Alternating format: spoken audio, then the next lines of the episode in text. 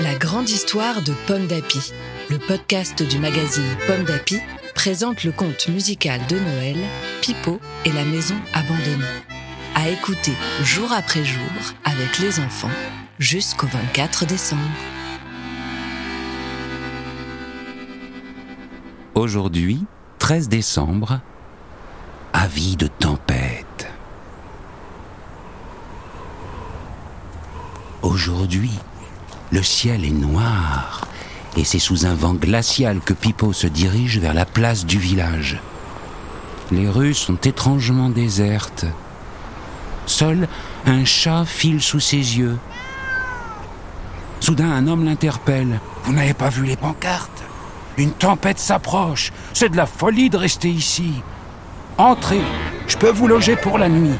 Pipo ne peut accepter. Non, c'est gentil, dit-il, mais je ne peux pas abandonner la maisonnette. Pipo court la retrouver. En arrivant, il trébuche sur un panier de pommes devant la porte. Qui a bien pu le déposer, mais il n'a pas le temps de s'en préoccuper. Vite, il utilise le panier pour boucher un gros trou. Battu par le vent violent, les volets ne cessent de claquer. Pour chasser son angoisse, Pipo sort son accordéon.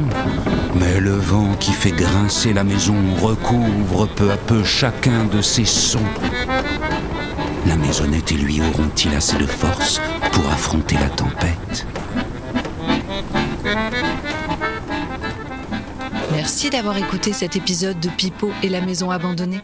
Ce conte musical du magazine Pomme d'Api a été écrit par Marine Gérald, Marie-Pascale Nicolas Cocagne et Marianne Olivier.